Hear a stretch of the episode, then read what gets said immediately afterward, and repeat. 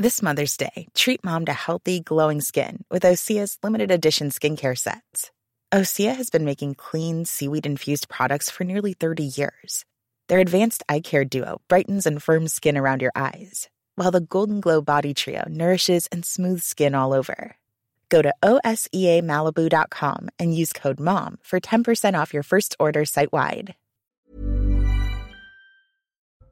La zone à défendre des opposants à la future A69 entre Toulouse et Castres n'a vécu que quelques heures. Les forces de l'ordre sont rapidement intervenues pour déloger les manifestants. Plusieurs affrontements sont néanmoins à déplorer lors de l'évacuation. 15 000 personnes ont manifesté aujourd'hui à Paris lors d'un rassemblement pro-Palestine. Encadré par un important dispositif de sécurité, le rassemblement était la première manifestation parisienne autorisée par la préfecture de police. Les risques toujours plus grands d'un élargissement du conflit au Proche-Orient alors que l'aide humanitaire transite difficilement depuis l'Égypte vers Gaza, l'Iran proche du Hamas évoque une situation qui pourrait devenir incontrôlable. En tennis, Gaël Monfils remporte le 12e titre de sa carrière à Stockholm. À 37 ans, le Français confirme son retour au meilleur niveau et retrouve le top 100 mondial ce lundi.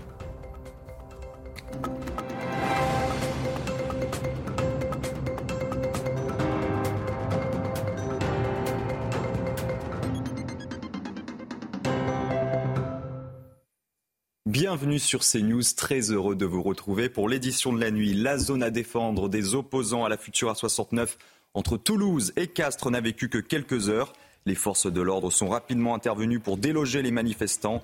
Plusieurs affrontements sont néanmoins à déplorer lors de l'évacuation. Le récit de cette journée est signé Maxime Leguet avec Charles Pousseau. C'était une journée sous haute tension ici dans la commune de Saïs. En début d'après-midi, les forces de l'ordre ont évacué Manu Militari des manifestants qui avaient constitué illégalement depuis hier soir une ZAD, une zone à défendre dès qu'ils se trouvaient à proximité du campement, là où avait lieu le rassemblement pour ce week-end de mobilisation contre le projet de l'autoroute A69. Une intervention musclée qui a donné lieu à des affrontements entre forces de l'ordre et manifestants. Justement, nous avons rencontré ce manifestant qui était présent au moment des faits et qui raconte on n'a pas compris parce que je vous dis c'était très très calme, on écoutait simplement les scientifiques et ça a dégénéré en quelques secondes. Des lacrymos ont commencé à tirés en grand nombre au hasard, c'est tombé dans la foule. Donc on s'est tous reculés euh, définitivement. Et, après moi je suis reparti vers la zone de, cantine par le parking. Et on a reçu également des lacrymos jusqu'aux voitures alors qu'il y avait des gens qui étaient en train de, de plier leurs affaires, de partir. Euh, de son côté, Gérald Darmanin a félicité les forces de l'ordre pour leur travail. Quatre gendarmes et deux CRS ont été blessés et neuf manifestants ont été interpellés. 15 000 personnes ont manifesté aujourd'hui à Paris lors d'un rassemblement pro-Palestine. Israël assassin, Macron complice. Les participants ont multiplié les slogans pro-palestiniens. Encadré par un important dispositif de sécurité, le rassemblement était la première manifestation parisienne autorisée par la préfecture de police. Une manifestation à laquelle a notamment participé le coordinateur de la France insoumise, Manuel Bompard. Je crois que les gens ont envie de pouvoir euh, manifester pacifiquement. Ils ont envie de pouvoir exprimer leurs émotions euh, face euh, à, à la spirale de la violence, face aux massacres qui sont en cours. Ils ont envie d'exprimer leur indignation face euh, notamment euh, à la politique de soutien inconditionnel qu'a exprimé euh, le président de la République, la présidente de l'Assemblée nationale la semaine dernière à la tribune de l'Assemblée. et je pense que c'est une bonne chose que l'on puisse enfin manifester. Le château de Versailles a une nouvelle fois été évacué après une alerte à la bombe. C'est la septième fois en huit jours, un phénomène qui inquiète bien sûr le maire de Versailles. Il redoute notamment un effet sur la fréquentation du château. Les conséquences, elles sont financières pour le château, évidemment, puisque si les personnes le demandent, elles peuvent être remboursées, c'est bien légitime. Mais aussi, euh, il y a toutes les activités annexes. Hein. Vous avez les euh, activités de restauration qui s'arrêtent, euh, les buvettes. Et autour, en ville, donc l'impact n'est pas encore immédiat, mais on sait bien que le message peut être diffusé à l'étranger. On ne voudrait pas qu'il y ait des annulations de voyage. C'est pour ça que j'insiste sur le fait qu'aujourd'hui, ce sont des arrêts qui sont tout de même sur des durées courtes et que les touristes peuvent revenir visiter après et qu'en plus il y a beaucoup de choses à faire dans cette ville. Depuis le vendredi 13 octobre, la France est passée en alerte urgence attentat. Il s'agit du niveau le plus élevé du plan Vigipirate, une décision prise par le gouvernement après l'attaque terroriste dans un lycée d'Arras. Alors les Français ont-ils changé leur habitude face à un risque amplifié? Élément de réponse avec Célia Gruyère et Audrey Berthaud. Depuis vendredi dernier, la France est passée en alerte urgence attentat, le niveau le plus élevé du plan Vigipirate. Si la sécurité a été renforcée partout en France, dans les gares et les transports, les usagers ne semblent pas davantage inquiets. Franchement, non. Je suis plus vigilant pour les punaises de lit que, que pour les transports en commun par rapport à ça, mais non, les transports, comme c'est petit, je sais pas, ça, je me sens moins. C'est plus en extérieur. De toute façon, les transports, euh, étant obligés de les prendre tous les matins, tous les soirs, euh, ça change pas grand chose pour moi. Après, est-ce que je suis plus vigilante? Euh, Oui, peut-être faire un peu plus attention aux gens qui sont louches, mais comme d'habitude, enfin, de manière générale, dans le métro, quand on voit quelqu'un un peu bizarre, on fait attention. Bah, évidemment que c'est pas drôle, mais m'angoisser, qu'est-ce que vous voulez que ça change? Rien du tout.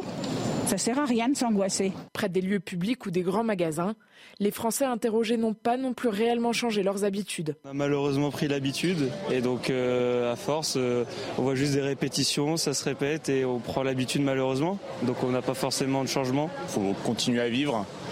Euh, les événements, c'est quand même assez exceptionnel. moi, je me balade en vélo. Je pense que j'ai plus de chances de me faire renverser par un bus qu'il se passe quelque chose. Donc, aucun changement pour moi. Jusqu'à 7000 soldats de la force Sentinelle sont déployés sur le territoire pour assister policiers et gendarmes dans leur mission de surveillance. Et dans le reste de l'actualité, le ministre de l'Intérieur défend son projet de loi immigration. Dans un entretien accordé au journal du dimanche, Gérald Darmanin affirme qu'il n'y a aucune question taboue pour protéger les Français. Il se dit prêt à discuter avec la droite sur l'article consacré aux métiers en tension. Les précisions de Célia Gruyère. Une semaine après l'attentat d'Arras, Gérald Darmanin se montre ferme en matière d'immigration. Il s'agit du texte le plus ferme avec des mesures les plus dures depuis ces 30 dernières années. Il est radical sur chacun des thèmes. Au fond, quel est notre sujet principal? Notre capacité d'intégration? Le ministre de l'Intérieur veut la levée de toutes les protections dont peuvent bénéficier certains immigrés délinquants, mais aussi simplifier et accélérer les procédures. Plus nous mettons du temps à répondre, plus ces personnes ont de temps pour se marier, avoir des enfants, travailler irrégulièrement, s'engager dans une activité culturelle ou associative, et donc ne plus être expulsable. Autre volet de son projet de loi immigration, améliorer l'intégration des étrangers. On intègre par le travail, la langue et les valeurs de la République les étrangers qui sont sur notre sol, comme mes deux grands-pères se sont assimilés par le travail et l'amour de la France. L'examen du projet de loi immigration doit débuter le 6 novembre au Sénat. Le territoire de Belfort refuse la prise en charge des mineurs étrangers non accompagnés. Le département dit ne plus pouvoir subvenir aux demandes de place. Particularité de cette motion, elle a été votée à l'unanimité d'Ounia Tengour. Première en France. Le conseil départemental du territoire de Belfort a décidé à l'unanimité de plafonner la prise en charge des mineurs étrangers isolés. Face à l'afflux massif, le département dit ne plus pouvoir subvenir aux demandes de placement. Nos structures d'accueil euh, sont, euh, sont pleines. Actuellement, nous avons 454 places de disponibles et euh, nous avons 492 enfants à placer. Et vous avez compris qu'il y avait 38 ordonnances de placement qui ne pouvaient pas être exécutées ou exécutables. Un système d'aide sociale à l'enfance qui semble être arrivé à saturation il y a aussi eu l'application de la loi Taquet de 2022 qui impose de garder sous la protection des départements de France les, jeunes jusqu'à 21 ans, alors même qu'il y a des enfants de moins de 12 ans qu'on ne peut pas protéger. Suite à cette décision, la secrétaire d'État chargée à l'enfance, Charlotte Cobel, a tenu à réagir. Je tiens à rappeler que le refus express de mettre en œuvre une décision judiciaire peut, à minima, engager la responsabilité administrative du département. Je suis particulièrement vigilante au respect des droits fondamentaux de tous les enfants de notre pays. Avec des structures de protection à l'enfance de plus en plus précaires, l'aide aux mineurs non accompagnés fait débat. D'ici la fin de l'année, ils seront près de 40 000 sur le territoire, selon le président des départements français François Sauvadet, un niveau jamais atteint depuis 2018. Emmanuel Macron se rendra mardi à Tel Aviv. Le chef de l'État y rencontrera notamment le Premier ministre israélien Benjamin Netanyahou. Ce déplacement intervient plus de deux semaines après les attaques meurtrières du Hamas. 30 ressortissants français ont été tués et 7 sont toujours portés disparus. Un nouveau convoi, un nouveau convoi d'aide humanitaire de 17 camions est entré dans la bande de Gaza. Il s'agit du deuxième convoi destiné au territoire palestinien. Le premier est arrivé samedi par le terminal de Rafah, le seul point de passage du territoire qui ne soit pas contrôlé par Israël. Et sachez que le président américain et le premier ministre israélien sont tombés d'accord pour que la bande de Gaza bénéficie désormais d'un flux continu d'aide humanitaire. Écoutez ce porte-parole du, du comité international de la Croix-Rouge. Nous ne partirons pas. Nous attendons aussi. Des tonnes d'aide humanitaire ont été préparées par le Comité international de la Croix-Rouge, ainsi que des équipes spécialisées, notamment des spécialistes des blessures de guerre, qui attendent le signal pour entrer dans la bande de Gaza et se rendre jusqu'aux hôpitaux afin d'apporter leur aide aux côtés des médecins, des infirmières et du personnel médical qui accomplissent une mission humanitaire essentielle. Six citernes de carburant ont été livrées dans la bande de Gaza, une livraison coordonnée via les Nations Unies. L'ONU insiste sur la nécessité d'acheminer du carburant nécessaire notamment au fonctionnement des générateurs dans le territoire privé d'électricité. Et puis l'Iran avertit Israël et les États-Unis que la situation risque de devenir incontrôlable au Moyen-Orient. Les États-Unis ont renforcé leurs moyens militaires pour prévenir un embrasement généralisé. Et selon le ministre iranien des Affaires étrangères, la région est comme une poudrière. On l'écoute. Je voudrais avertir les États-Unis et le régime israélien que s'ils ne mettent pas immédiatement un terme aux crimes contre l'humanité et au génocide à Gaza, toute possibilité existe à tout moment et la région deviendra incontrôlable. Les conséquences retomberont sur les auteurs et les responsables de cette guerre. Israël accuse le Hezbollah d'entraîner le Liban dans la guerre. L'armée israélienne signale de nouveaux échanges de tirs à la frontière libanaise. Et selon le Premier ministre israélien, le Liban, soutenu par l'Iran, ferait l'erreur de sa vie si le pays décidait d'entrer en guerre contre Israël. La présidente de l'Assemblée nationale a rencontré aujourd'hui des députés israéliens à Tel Aviv. Yael Braun-Pivet était accompagnée du président des Républicains Eric Ciotti. Ils se sont notamment rendus sur les lieux des attaques du 7 octobre. On les écoute. Un attaquant et des attaqués. Nous avons euh, rencontré l'enfer.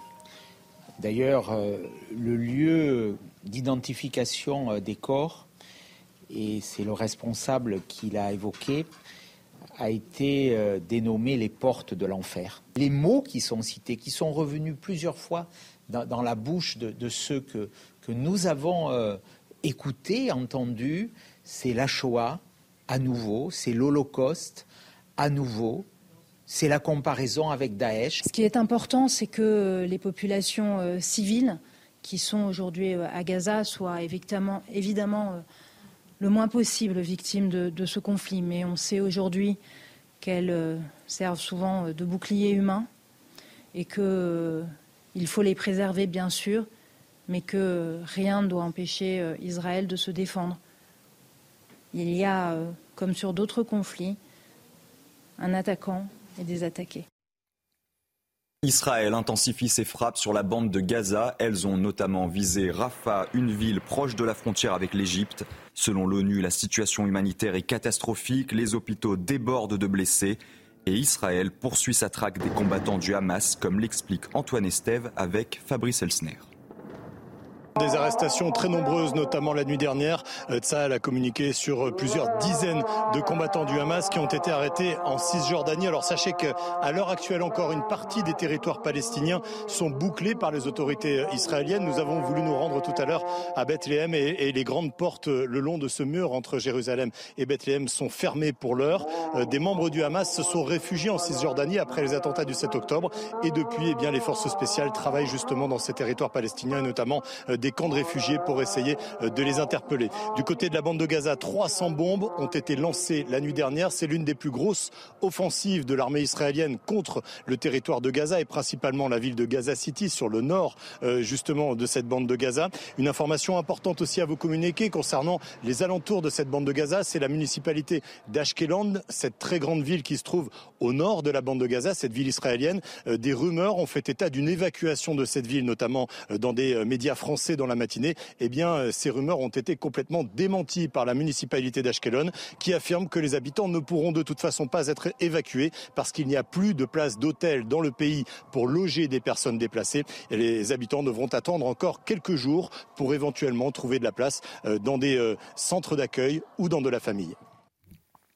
Au moins 4651 Palestiniens ont été tués dans la bande de Gaza depuis le début de la guerre entre Israël et le Hamas. Ce sont les chiffres avancés par le ministère de la Santé du mouvement islamiste. Il précise qu'au moins 1873 enfants sont décédés. Nos journalistes se sont rendus dans un village à quelques kilomètres de la frontière avec la bande de Gaza. Alors que les habitants manquent de produits de soins, un médecin français a décidé de récolter des médicaments pour les donner à l'infirmière du village. Un reportage d'Antoine Estève et Fabrice Elsner. Julie nous fait visiter son village, Mabouhim, à quelques kilomètres de la bande de Gaza. Ici, depuis les attentats du 7 octobre, tout le monde vit enfermé. Les gens, ils ont peur. Les gens, ils sortent pas des maisons. Les gens, ils ont des crises d'anxiété. Les gens, ils sont. Il y en a certains qui ont arrêté de s'alimenter et de boire au début de la guerre. Les gens, euh, ils sont enterrés euh, dans leur lit. Hop, avec le linge. Julie est infirmière, elle s'occupe du poste médical du village. Et depuis le début de la guerre, les militaires ont puisé dans son stock. Bandages, désinfectants, médicaments, il lui manque beaucoup de produits de soins. Le docteur Lelouch vient d'arriver de France avec ses cartons remplis de dons. Il a collecté tous ces produits pour les faire venir en Israël. Là, c'est des oxymètres de pouls pour prendre le pouls. Euh, voilà, il y a beaucoup de choses, des, des, produits médicaux, des crèmes, euh, des antibiotiques. Euh, voilà, ça c'est ce carton-là où il y a des médicaments et dans les autres, il y a des matériels pour les perfusions. Ouais, super Ah, c'est bien ça Ce qui m'a ramené, c'est des trucs qui coûtent cher, c'est des trucs qu'on n'arrive pas à avoir. Même au niveau des médicaments, c'est des trucs en Israël. Euh, bon, j'ai un truc qui correspond à peu près au coalgan, mais c'est pas du coalgan, c'est à peu près. Ça fait à peu près la même action, mais le coalgan c'est quand même meilleur. Et franchement, c'est trop cool. Au quotidien, Julie rassure la population elle connaît tout le monde, elle discute volontiers avec les habitants, comme Sarah, qui vit cloîtrée chez elle au rythme des alertes de tirs de roquettes. Il y a la peur partout. On a tout le temps peur. On entend chaque bruit et on a peur. J'ai peur de, de rouler dans, sur les routes avec la petite. J'ai peur de tout et ça se sent tout le temps. Le site est clôturé et deux militaires montent la garde 24 heures sur 24. Mais les massacres dans les villages voisins font redouter aux habitants de nouvelles attaques. Tout de suite, votre journal des sports avec notamment du football et du tennis. On commence avec du football et le dernier match de cette neuvième journée de Ligue 1. Une nouvelle défaite pour l'Olympique lyonnais face à Clermont, 2-1 pour les Clermontois. Ouverture du score de Mohamed Cham à la dixième minute. L'Autrichien, bien servi par Nicholson, trouve Lopez de la tête. 20 minutes plus tard, Johan Magnin réceptionne un ballon de coffrier et double la mise pour Clermont. Au retour des vestiaires, Lyon revient au score avec ce but contre son camp de Florent Augier. Les Lyonnais vont pousser mais n'y arrivent toujours pas. Lyon est dernier du championnat. Plus tôt, ce dimanche, Monaco s'est imposé 2 buts à 1 face au FC Metz. Et attention, chef-d'œuvre, quatrième minute, Lamine Camara envoie une frappe à 53 mètres du but. Un tir qui lobe le gardien. Premier but en pro pour le jeune Sénégalais de 19 ans. Monaco réagit à la 42e minute grâce à un superbe enchaînement de Golovin. 55e minute, il se charge d'un coup franc gagné par Minamino et trompe le portier. Le Russe marque son quatrième but en huit matchs cette saison. Monaco gère la fin du match et repasse leader du championnat. On écoute Crépine Diatta après la rencontre. C'est vrai que c'est serré cette année. Voilà, ils font aussi un bon début de saison. Et voilà, nous aussi, on veut, on veut rester là où on est. Maintenant, c'est à nous de continuer à travailler et de toujours prendre les matchs au sérieux comme on l'a fait aujourd'hui. Voilà, on est récompensé parce que je pense que la victoire, au final, elle est méritée. En tennis, Gaël Monfils remporte le 12e titre de sa carrière à Stockholm. À 37 ans, le Français confirme son retour au meilleur niveau et s'impose en 3-7 face au Russe Pavel Kotov. Une victoire qui lui permet de retrouver le top 100 mondial ce lundi.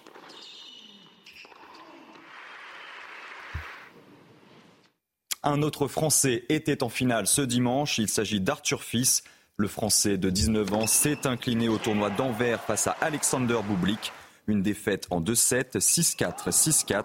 Arthur Fils devra donc attendre encore un peu avant de remporter le deuxième titre de sa jeune carrière. Et on termine ce journal des sports avec de la Formule 1 et le Grand Prix des États-Unis et Max Verstappen qui s'offre sa 50e victoire en carrière. Lewis Hamilton et Lando Norris complètent le podium. Le résumé de la course avec Bruno Scagliotti.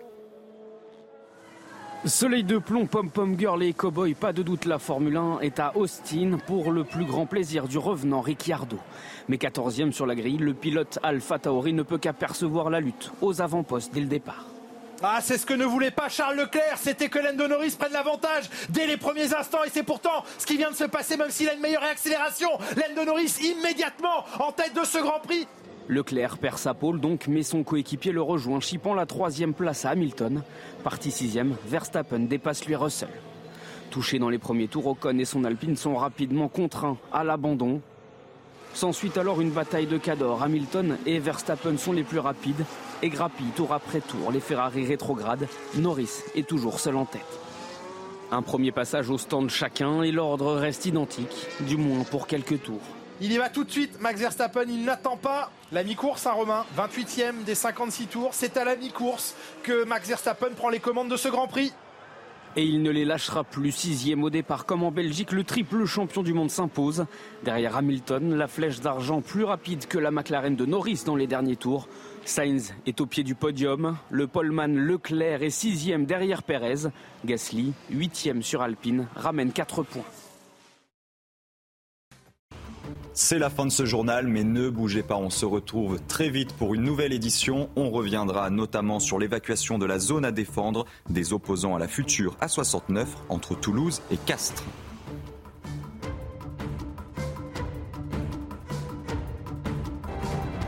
Retrouvez tous nos programmes et plus sur cnews.fr.